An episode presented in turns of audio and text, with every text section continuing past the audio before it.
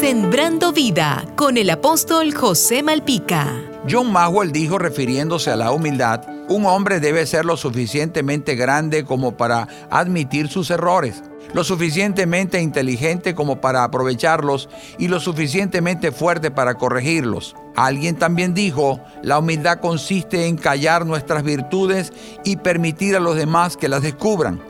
Es muy difícil ser humildes cuando en nuestros corazones gobiernan la soberbia, el orgullo y la altivez. La humildad es el antídoto a estos tres males del ser humano.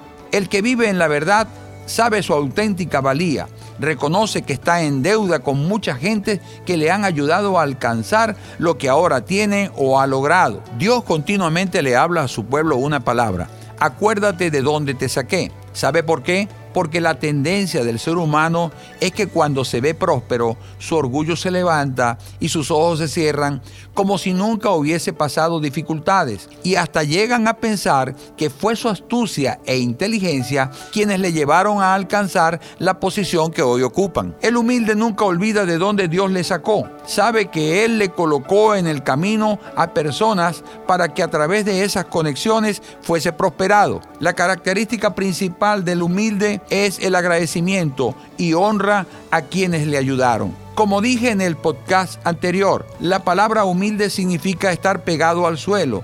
Así que mientras más alto quiera una persona subir, más debe humillarse y asirse al suelo. Por eso la Biblia dice que Jesús se humilló hasta la muerte y muerte de cruz. Por lo tanto, Dios le exaltó hasta lo sumo y le dio un nombre que es sobre todo nombre. Jesús te dice, no te dejaré ni te desampararé.